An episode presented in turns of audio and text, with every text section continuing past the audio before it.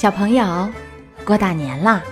欢迎收听米粒读绘本，也感谢你关注米粒读绘本的微信公众号。爱看故事、爱讲故事的小朋友，米粒正在制作春节拜年特别节目，快快拿起手机录下你喜欢的故事、吉祥话，发给米粒吧。另外，为了答谢大朋友、小朋友对米粒的支持，今天除夕夜十八点十八分。开始向大家发送第一个红包，小阅读家的投稿方式和答谢红包的加群方式，都请查看今天微信公众号“米粒读绘本”推送的内容。好啦，今天我们讲的故事就是辞旧迎新过大年的春节。这本书由王早早写作，李健、沈冰绘画，北京师范大学出版社出版。现在，故事开始啦。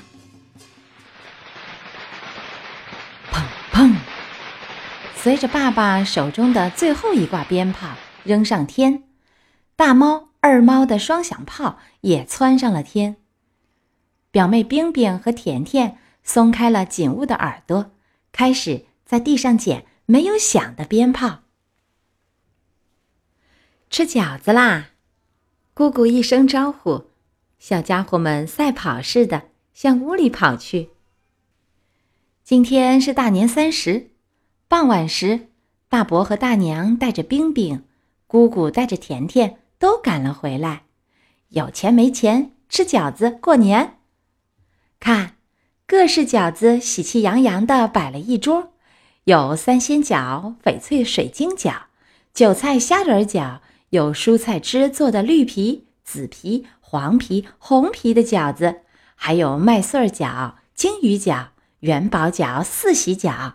阵阵香气扑面而来，光看着就让人流口水。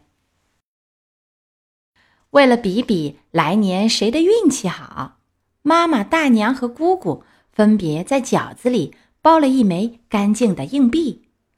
四个小家伙唯恐别人先吃到财气和福气，一个比一个吃得快。看着几个调皮鬼的馋猫像，爷爷和奶奶笑得都合不拢嘴了。你们知道春节为什么要吃饺子吗？爷爷笑眯眯地问。小家伙们瞪大了眼睛。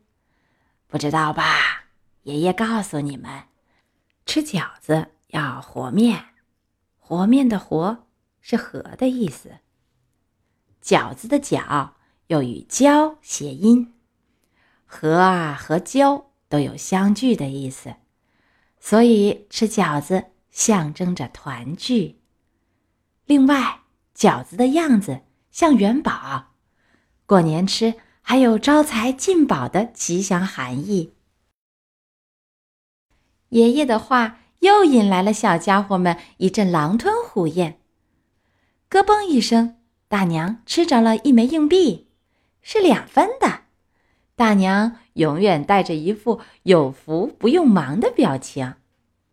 结果二猫吃了个一分的，姑姑中了个一角的，没吃到硬币的小家伙们只好摸一摸别人吃出来的硬币，沾点儿好运气。几个孩子不时地跑到外面放鞭炮、点烟花，钻地鼠拖着亮亮的尾巴满地乱窜，孩子们笑着叫着到处躲闪。爷爷奶奶。准备好了丰盛的守岁饭，有年年有余、年年高、太平宴、八升火锅、菌菇汤、花开富贵、桂圆八宝饭、酸甜话梅肘子，丰丰满满摆了一桌。爷爷说，除夕夜最重要的活动就是熬年了，熬年也叫守岁，早在唐朝。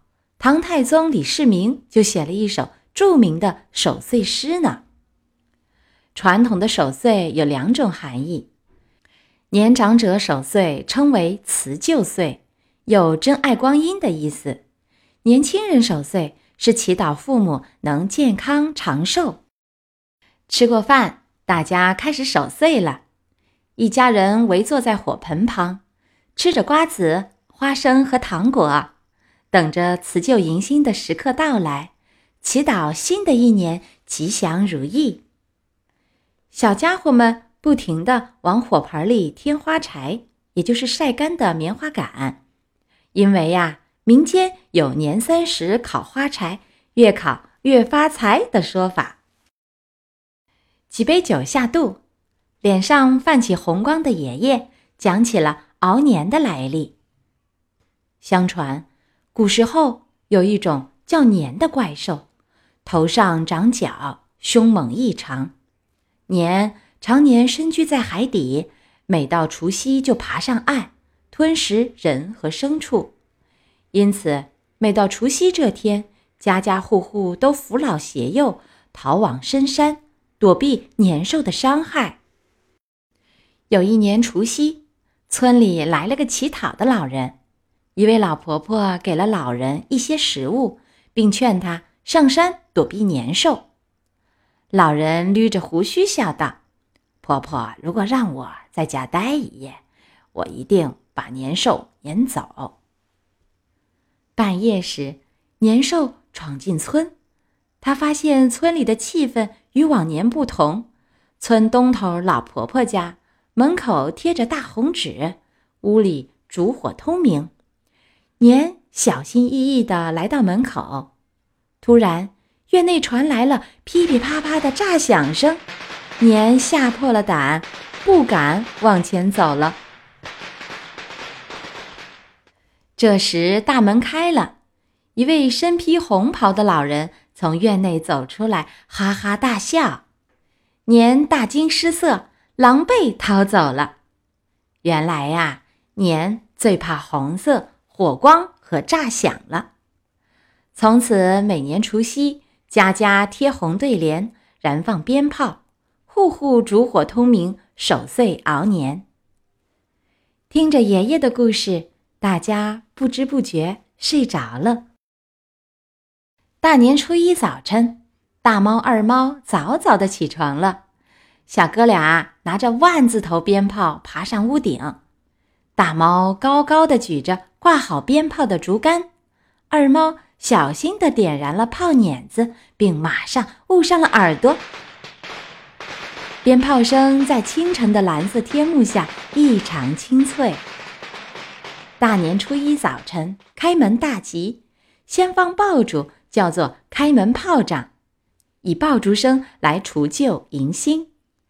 爆竹过后，碎红满地，称为满堂红。顿时满街祥瑞，喜气洋洋。冰冰、甜甜听到鞭炮声，也一咕噜从暖烘烘的被窝里爬了出来。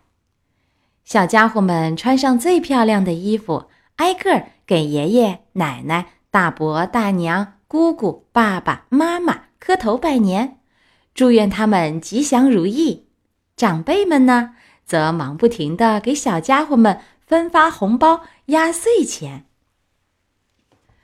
这时，村子里。欢庆的鞭炮声又响成了一片，门上“开门见喜”四个大字分外引人注目。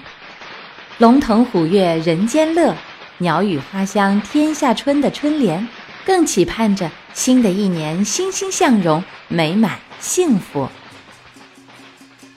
好啦，今天我们讲的故事《春节》就到这里，祝小朋友们新年快乐，平安健康成长。我们明年再会。